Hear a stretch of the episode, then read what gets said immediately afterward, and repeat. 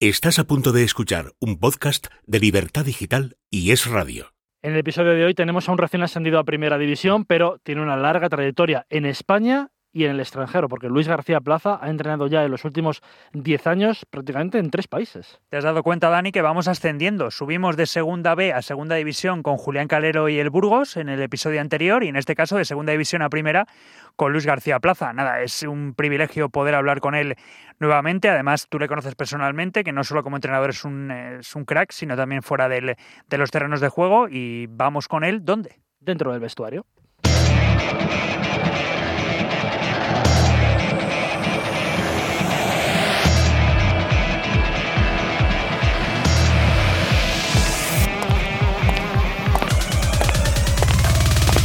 Dentro del vestuario, con David Vinuesa y Dani Blanco.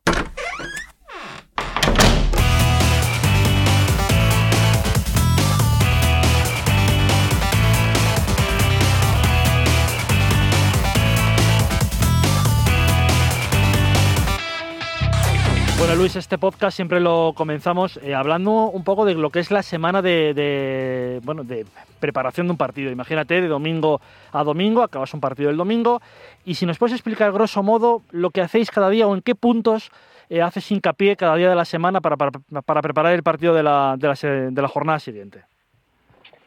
Bueno, yo el día mm, después de ganar un partido es verdad que siempre las, eh, a nivel anímico son diferentes si has ganado, perdido, empatado. Es verdad que a nivel táctico no, pero a nivel anímico influye, ¿vale? Influye porque mm, a veces eh, eh, te cambia un poco los contenidos, donde, donde tú creías que iba a haber más táctico, a lo mejor tienes que dar un contenido muy, muy, muy anímico, muy de, levantar a la gente, muy de animar, o al revés, o de rebajar euforias. Pero bueno, el lunes lo dejamos un poco eh, siempre separando grupos, eh, la gente que ha jugado con la gente que no ha jugado.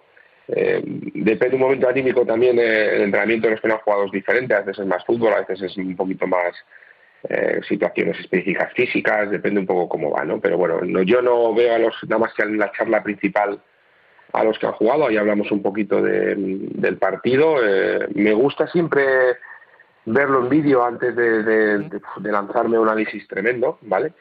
Entonces, bueno, pues, pues hablamos un poco del partido, pero enseguida lo, lo separamos. Después va a haber un día de descanso y ya ahí, después del primer entrenamiento del lunes, nos juntamos todos y preparamos todos los contenidos de la semana. -huh nos basamos en eh, siempre, nosotros por lo menos trabajamos en, en, función de nuestro equipo, que es lo más importante, pero siempre con, con función también con matices del rival. No es lo mismo jugar, no sé, este año contra Almería eh, que ir a jugar a campo de Albacete. No sé, son situaciones diferentes donde tú vas a tener más balón, donde vas a tener menos balón, donde equipos te van a jugar directo. Bueno, pues entonces con todos los nos juntamos el cuerpo técnico, somos unos seis o siete, entre analistas y demás y bueno, pues a lo mejor también imagínate que, que, en tu planificación pues has visto que el domingo pues has defendido muy mal los, los, centros laterales o la presión alta ha salido mal o cuando las transiciones pues, pues las has hecho mal y crees que encima se van a dar este partido.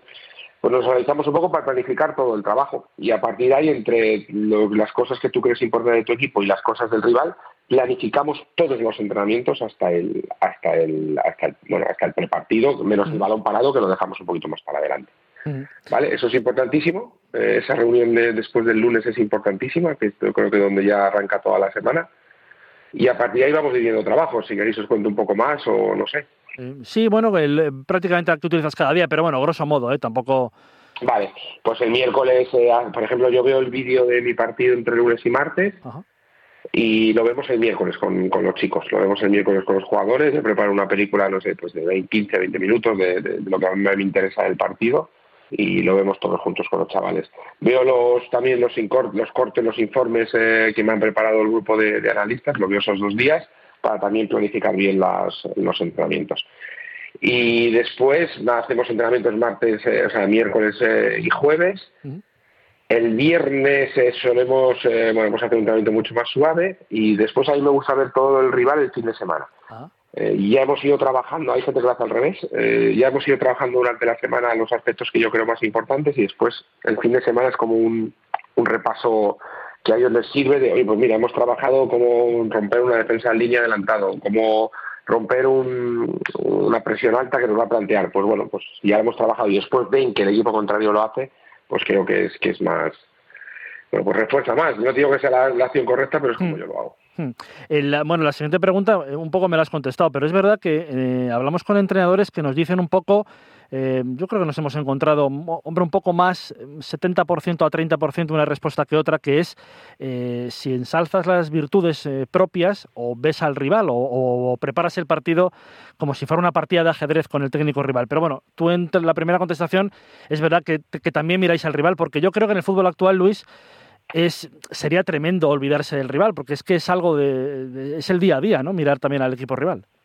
Así es, o sea, que mm, tú tienes, lo que pasa es que nosotros ya preparamos los partidos para jugar varios partidos dentro del partido, o sea, eh, por ejemplo, hay equipos que ahora están muy de moda la, salida de tres metiendo un medio centro entre centrales o al costado de los centrales para, para salir, o incluso ya equipos que te juegan con tres centrales directamente, entonces la, la forma de presionar es completamente diferente. Y equipos que durante el partido pasan de defensa de 5 a defensa de 4 y, por ejemplo, para presionarles es muy diferente. Entonces, eh, tienes que tener esos mecanismos trabajados y es verdad que si te enfrentas a un equipo que sabes que más o menos eh, mantiene una estructura clara, pues yo creo que tienes que trabajar eh, cosas para contrarrestarle y para hacerle daño. A veces que ves que los intervalos o los espacios están entre entre la línea defensiva y, y, su bloque de medios, o al costado de los mediocentros, o a los intervalos entre los laterales y los centrales, o si les atraes eh, quién te salta, hay veces que hay gente que salta con los mediocentros, hay gente que salta con los interiores, hay gente que los puntas eh, eh, pues tienes huecos entre, entre los medios, no sé, yo creo que eso es importante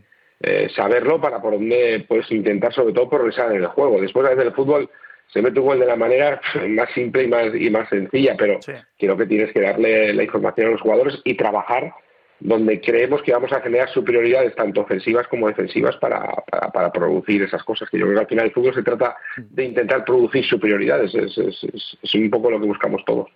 Mencionabas antes, Luis, el tema de rebajar la euforia y es algo que siempre os comentamos a los técnicos que por suerte habéis tenido un gran éxito en los últimos eh, meses, en las últimas semanas.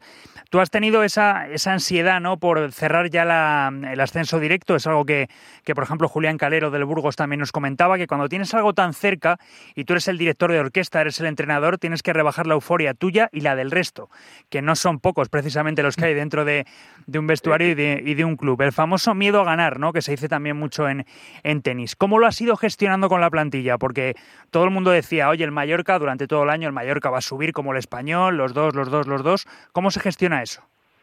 Sí, yo creo que la euforia, sí que hubo mucha euforia en la primera vuelta. La primera vuelta hubo mucha euforia porque nos salía todo, digamos. Bueno, después la segunda también, pero lo vivís de manera diferente. Ves ese, ese poco de ansiedad que ya va quejando cuando, por ejemplo, nosotros, faltando poco, perdimos dos partidos seguidos. Mm. 1-0 eh, y 1-0 contra dos rivales de abajo, Castellón y Sabadell. Mm. Y además de la misma manera, nos metieron un gol, se nos encerraron eh, atrás y, mm. no fuimos capaces de darle la vuelta. Entonces, ahí genera un poco de ansiedad, más que, más que de euforia, el miedo a, concretarlo. Y yo creo que los entrenadores, sobre todo, pienso que tenemos que ser muy estables. Eh, ellos pueden manejar esos campos de euforia, de, de, de, sección y tú tienes que estar muy estable. Creo que, si tú estás estable durante todo el año, aunque por dentro lo lleves, ¿eh? no tiene nada que ver, pero la que transmites una estabilidad y transmites una confianza, al final eso se nota, ¿no? Y, hubo mucho euforia al principio y el equipo jugaba solo y sin embargo la segunda vuelta, que, hemos hecho dos puntos menos, ¿eh? o sea que es casi tan buena como la primera, eh, esa ansiedad nos iba pudiendo, iba pudiendo al equipo porque estamos cerca, hay que hacerlo, o no lo has hecho, se te acerca el de abajo, y creo que eso había que ir manejándolo, y sobre todo pues dándoles mucha confianza, eh, valorando lo que has hecho todo el año y, y, yo creo que fortaleciéndote en las cosas que has hecho todo el año, y eso es al final lo que te da la confianza para, para afrontar, después de un mal resultado, otra vez o afrontar otro partido. Volviendo al, tema táctico, Mister, esto lo repetimos siempre, en cada podcast, en cada entrevista que veas, en cada episodio, siempre eh, le comentamos al técnico en cuestión que los sistemas eh, son dinámicos, no son fijos, que un 4-4-2 se puede cambiar rápidamente en 4-2-3-1, un 4-3-3. Bueno, hay varias eh, formas de, desdibujar el dibujo, por así decirlo. Pero ¿qué sistema piensas tú que se adapta mejor a la idea que tú quieres imponer dentro de, un club? Te digo a grosso modo, luego sé que depende de los jugadores que tengas, tienes que imponer un sistema pero ¿cuál es el que a ti más te gusta para imponer tu estilo? A mí me gusta mucho, eh, si tienes un jugador muy creativo entre líneas, eh, jugar con el 4-2-3-1, no 4-2-3-1. Eh, creo que, pero tienes que tener ese jugador, ¿eh? tienes que tener ese jugador muy claro, específico de media punta. Yo creo que con eso te da. Y después de las dos bandas, me gusta tener siempre una banda de darla mucho más liberada, de que vaya por dentro. Incluso este año lo teníamos con Amat, que partía de banda y era un delantero más. Al final, si si analizas mi equipo en defensa, por ejemplo, este año era 1-4-4-2 en defensa. Y en ataque te voy a decir una cosa que era muy rara, que era un, cuatro defensas, dos mediocentros, una banda, un media punta y, dos puntas. O sea, era algo así. Eh, o sea, e o incluso dos media puntas y un punta, porque además le dejaba completamente que él viese el juego. Entonces, Después en defensa sí que todo el mundo volvía a su sitio, volvía, siempre que era un ataque organizado, claro, volvíamos a trabajar sobre el 4-4 defensivo con bastante presión alta, con bastante defensa adelantada. Eh, también no lo mismo que jugase Salva Sevilla que jugase otro, cuando, cuando jugaba otro nos permitía que ese medio centro fuese mucho más agresivo a la presión. Con Salva, pues ha sido de los mejores eh, jugadores de la categoría, pero le cuesta ese recorrido de ir y venir a presionar. Entonces tienes que ir teniendo mecanismos, porque aunque tú trabajes de una manera, si empiezas con Salva y después faltando 25 minutos entra Aleix Tebas, eh, Aleix Tebas te mantiene esa presión y sin embargo el Salva no lo aguanta esa presión. Entonces, pues dentro de, o al revés, cambias a Matt y el mismo sistema, pues sí que pasas a jugar con dos bandas fijas o entonces creo que, que, los sistemas son muy móviles, son muy cambiantes, incluso en la salida de balón nos gusta para retrasar un, un medio centro por el costado y salíamos con tres. Bueno, pues, pues eh, es un dibujo claro, pero después los jugadores se tienen que mover y tienes que crear sus prioridades y tienes que, hacer que, todo se rompa, porque si no es casi imposible. Mm. A raíz de lo que decías tú del 4-2-3-1, yo eh, como periodista y como aficionado al fútbol, eh, em, es el, que, el sistema que más me gusta cuando veo fútbol, eh, porque lo he visto muchas veces en el Valencia de, Benítez, en el Valencia de Quique, bueno, pues en, multitud de equipos ese mediapunta. Pero es verdad lo que dices tú, y nos lo han dicho varios entrenadores, claro, el mediapunta lo tienes que tener, y mi pregunta va por ahí. Yo creo que están empezando no a desaparecer del todo, Luis, pero está empezando a ver cada vez menos eh, medias puntas o, jugadores específicos de detrás del delantero. Y por eso a lo mejor está desapareciendo el 4-2-3-1. No sé qué opinas. Sí, puede ser, puede ser. Está yendo más al, al 4-3-3 con tres centrocampistas y entonces los dos bandas se tiran muy por dentro y los laterales hacen prácticamente las bandas. Hemos vuelto mucha gente a jugar, o han vuelto, yo no todavía, con tres centrales, eh, entonces ahí depende cómo compres a los demás, si tienes dos jugadores por banda que son los dos laterales, pero pues hay gente que juega 1-5-4-1, otros juegan 1-5-3-2, unos juegan 5-2-3, entonces, bueno, pues depende un poco cómo, cómo, vaya cambiando. Pero sí que es verdad que esa figura del 10, del típico 10, del jugador que, que recibe, que gira, que me filtra pases, que llega de segunda línea, eh, está un poquito la tendencia. A mí si lo tengo, me gusta jugar con él. Y creo que este año lo tenía, el año del Levante lo tenía, eh, hay, por ejemplo, otros años que, por ejemplo, con el, con el venidor de segunda B, que no lo tenía y jugábamos 4-3-3, ¿vale? Y en Arabia también jugábamos 4-3-3, porque, bueno, porque no tienes ese 10 tan específico. En Villajoyosa, ¿tú te acuerdas? Jugábamos 4-4-2, que teníamos los delanteros fijos, pero bueno, es, es, es, un poco, pero si puedo elegir y yo digo, bueno, voy a hacer mi plantilla y tal, me gusta ese sistema porque creo que ese jugador, si está acertado, te da mucho, mucho. Y a raíz de otro sistema que tú no utilizas tanto no has, no has utilizado, no, no, no recuerdo algún, a lo mejor algún fragmento de partido, si me corriges, y sí que has utilizado el sistema de tres centrales con dos carrileros largos, que está muy de moda ahora, bueno, que está muy de moda ahora en España y parte de Europa, pero que lo empezaron aquí en España ya Irureta, eh, eh, perdón, Irureta no, eh, Arsenio en aquel Depor empezó a utilizarlo, Luis Aragonés durante mucho tiempo, pero bueno, Conte, la selección italiana y en la Juventus fue el que empezó a, tenerlo. ¿Qué es lo que te da, si, tú viéndolo desde fuera, qué es lo que, que te da ese sistema de tres centrales, dos carrileros largos? ¿Te arropa más o por qué se utiliza tanto ahora?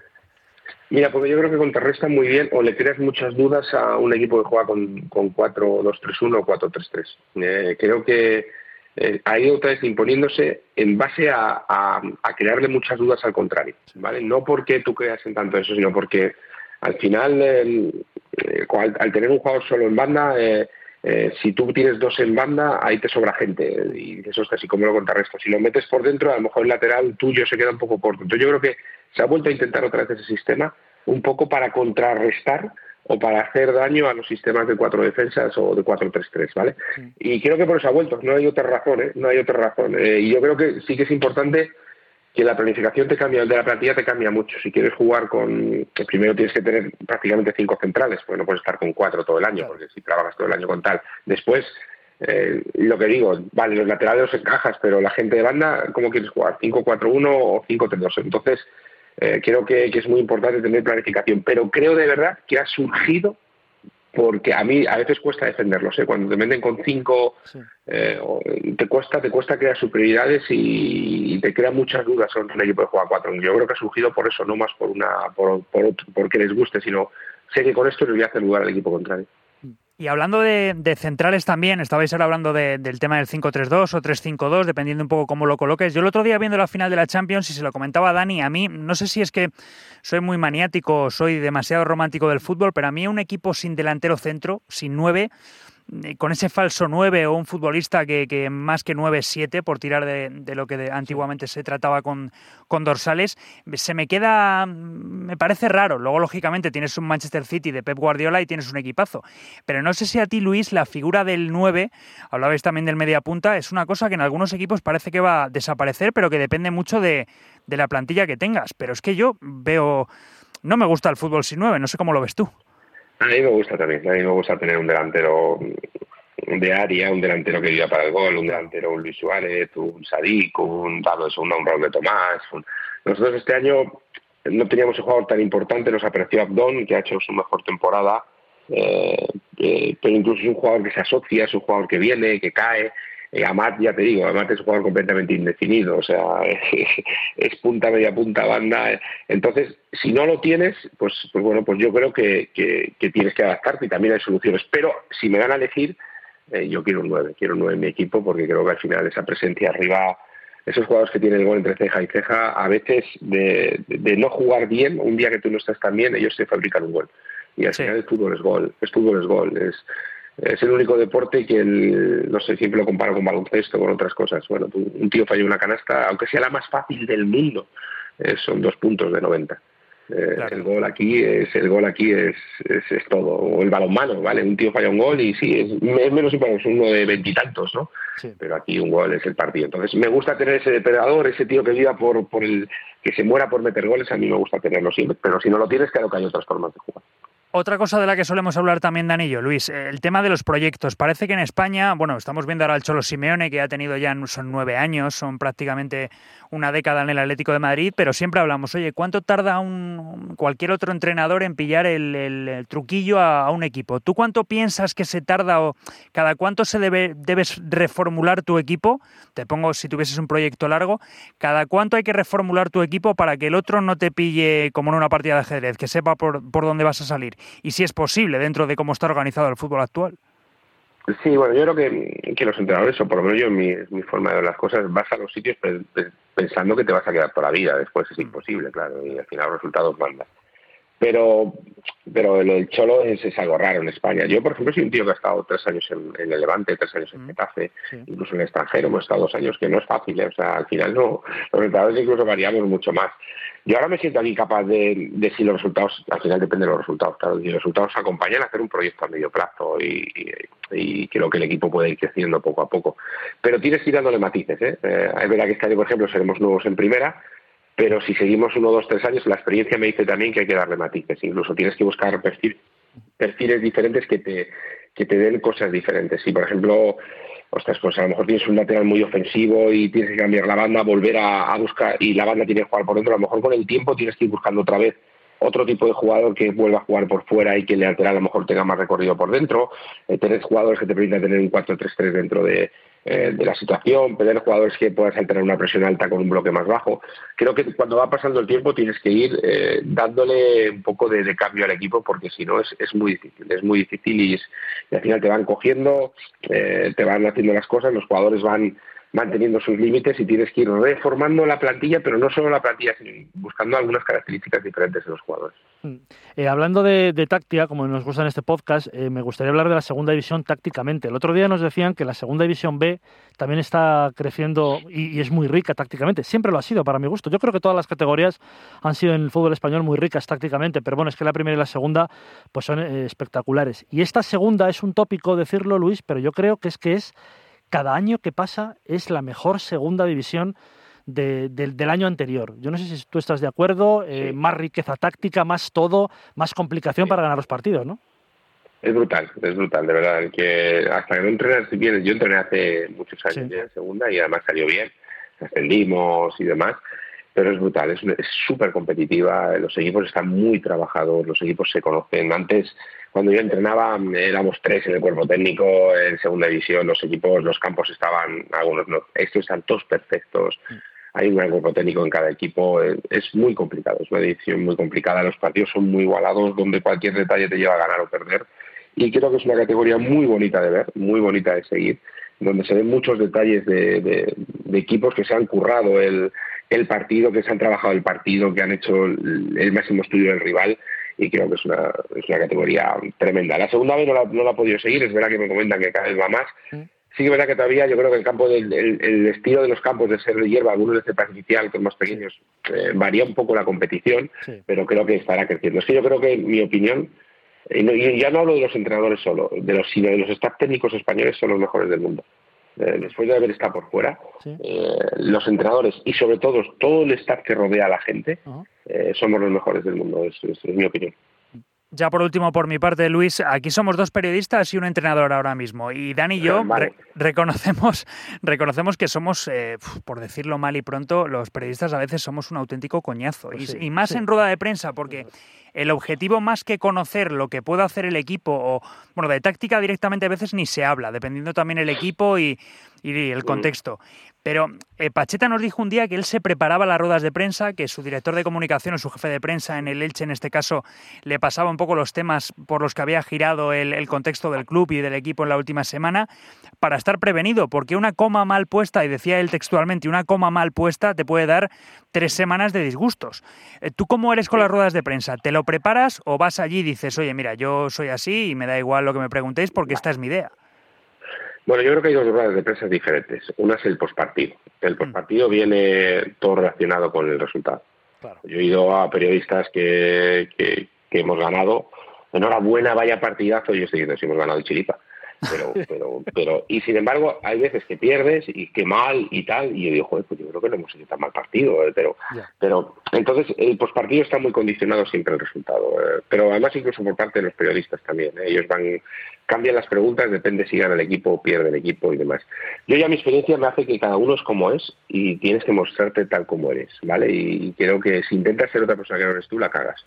Entonces, si el que es abierto es abierto, el que es frío es frío, el que es simpático simpático y el que es, eh, tienes que ser como tú eres. Pero esa está muy condicionada. La otra sí que creo que la tengo que utilizar muy bien. Y creo que ahí a veces la puedes utilizar para mandar mensajes. Esas me gustan porque te preguntan mucho de fútbol, te preguntan mucho más de, táctica, te preguntan más, no la del postpartido, ya te digo, es el resultado, resultado, resultado y ya está, no hay más. Sí.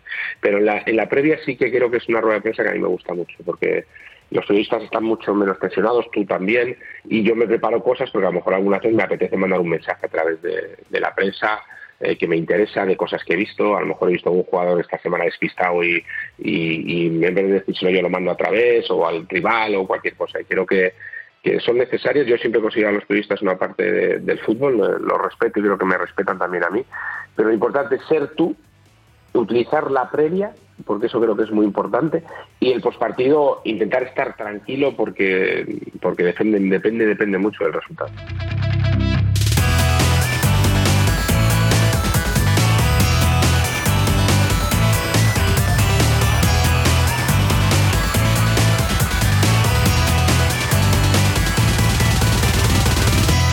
Dentro del vestuario, con David Vinuesa y Dani Blanco. Escucha este y otros programas cuando y donde quieras a través de los podcasts de Libertad Digital y Es Radio. Instala nuestra aplicación para iOS o Android. Entra en nuestra web Es Radio FM o búscanos en iBox, Apple Podcast o Spotify.